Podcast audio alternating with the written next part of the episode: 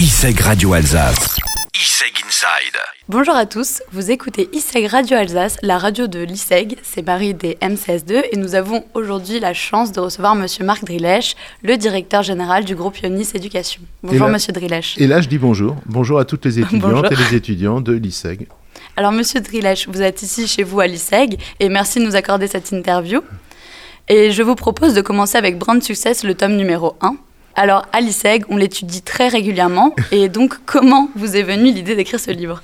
Je suis content de faire s'ouvrir les étudiants avec euh, bon succès. Euh, ben justement, je me suis dit, qu'est-ce que je peux faire qui permette aux étudiants de se familiariser agréablement au monde du marketing et de la communication Mhm. et au monde des marques? Et finalement, je me suis dit aussi une autre chose, c'est que, ça c'est mon expérience professionnelle, on ne peut pas vraiment réussir dans ce métier si on n'a pas une culture du métier. C'est-à-dire qu'à un moment donné, il faut que vous compreniez un peu ce qui s'est fait dans le passé, euh, parce que ce qui s'est fait dans le passé va vous rendre fort dans le futur. Donc, euh, je me suis dit, voilà, euh, quels sont les cas sur lesquels aujourd'hui un étudiant ou un professionnel devrait euh, se pencher, parce que ça fait partie de sa culture générale. Et on a fait donc le tome 1 avec les 50 cas. Certains sont nationaux, d'autres internationaux, certains sont récents, d'autres sont anciens, et, et- et- et qui forment une espèce de, euh, dirais, le minimum requis pour se dire que j'ai une culture générale qui, qui vaut le coup dans le monde du marketing et de la communication. Et donc trois ans après, vous sortez le tome 2 et Alors- pourquoi ce choix? Euh, j'ai pas fait le choix. Alors, un, euh, il s'avère que le tome 1 a très bien marché. Mhm. L'éditeur est très content. Euh, ça s'est vendu très bien, en particulier euh, dans des pays francophones. Ça a très bien marché au Canada, etc. Et on s'est dit, bon, ok, il nous dit, est-ce qu'on fait un tome 2 On a commencé. De la même manière d'ailleurs que le tome 1, je dis à chaque fois, on a trouvé 49 cas et le 50e, on a mis un mois pour le trouver. Et on s'est aperçu qu'il y avait des cas que l'on pouvait euh, mettre en avant, qu'on n'avait pas mis dans le premier, d'autres Mhm. approches qui pouvaient être plus intéressantes. Et donc, euh, bah, on s'est lancé et on a fait le tome 2. Ok, très bien. Donc, comme je vous l'ai dit auparavant, avec Monsieur Hamel, on utilise vos livres pour euh, s'appuyer avec nos cours de marketing. Et je me posais personnellement une question. Oui. Comment vous faites pour réussir à condenser l'histoire de toutes ces marques, finalement, en 2-3 pages? Quatre pages.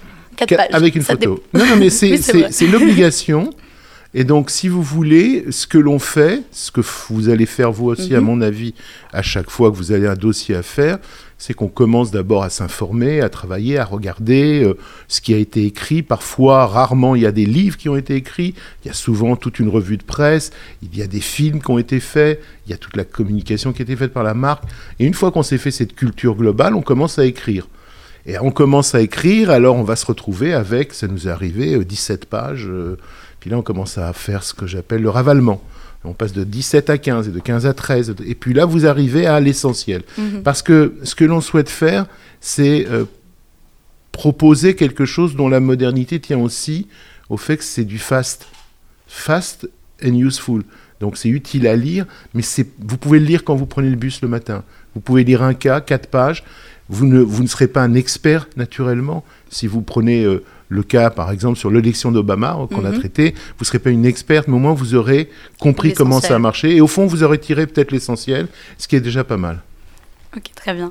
Et en deux tomes, vous avez analysé une centaine de réussites de marques. Est-ce que vous avez un petit coup de cœur? Est-ce que j'ai un petit coup de cœur? Euh, Oui, alors j'en ai. J'ai trois coups de cœur, comme par hasard, ce sont des outsiders. Mhm. J'adore les leaders, mais je trouve que l'outsider a plus de panache, a plus de courage. Il y a, euh, alors c'est dommage pour l'Australie aujourd'hui, mais il y a le fameux cas du, Queensland Tourisme. C'est la fameuse annonce euh, euh, The best job in the world. Et, ça m'intéresse de voir comment une marque outsider qui n'a pas beaucoup de moyens arrive à avoir un succès planétaire. Il y a un deuxième cas qui m'intéresse, qui est exactement d'ailleurs sur le même principe presque.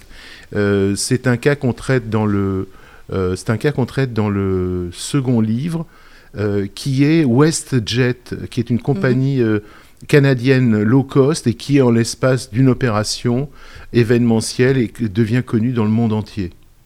Ça, c'est assez formidable.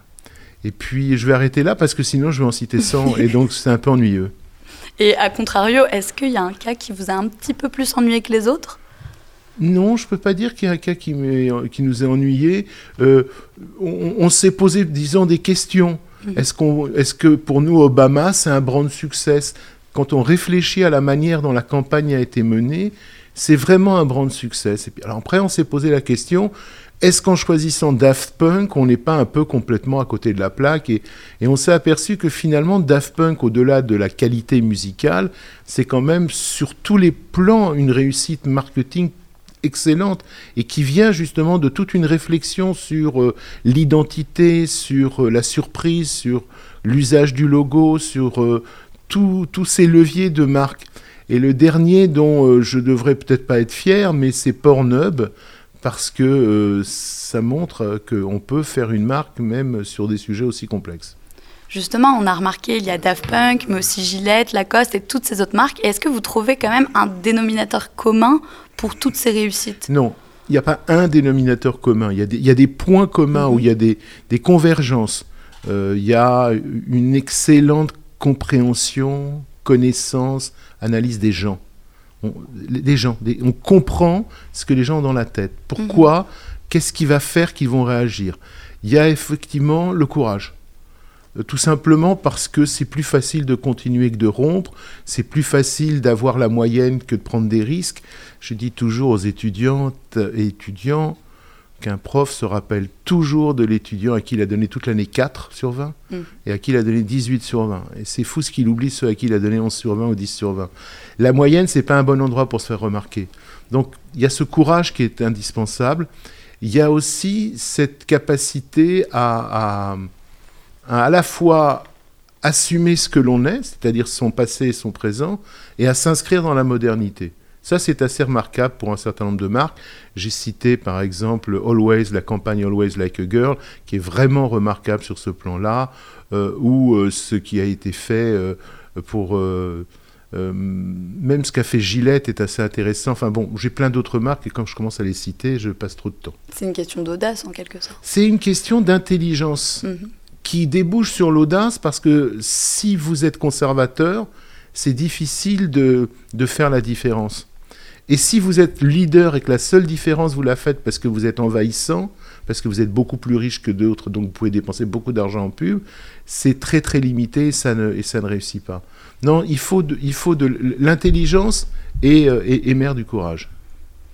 Et avant de terminer cette interview, est-ce que vous envisagez d'écrire un tome 3 Euh, on me pose cette question, évidemment. Euh, pour l'instant, euh, la seule chose que je sais, c'est que si on fait un tome 3, il sera rouge. Ça sent comme ça, ça fera vert, jaune, rouge, ça fera Rasta, et je trouve ça très bien. J'aime l'oreillet. Ne, je sais pas. Pour l'instant, je ne sais pas parce que on n'a pas envie de se répéter. De 50 à 100, on sait qu'on a apporté un tas de cas. Du 101e au 150, ça va être difficile. Il faut qu'on trouve un autre angle. Pour l'instant, c'est pas l'ordre du jour, mais on a trois ans au moins pour y réfléchir. Ok, très bien. Et bien, Monsieur Drillèche, merci beaucoup de nous avoir accordé cette interview. Merci beaucoup. C'était Monsieur Drillèche, le directeur général du groupe Ionis Éducation sur ISEG Radio Alsace.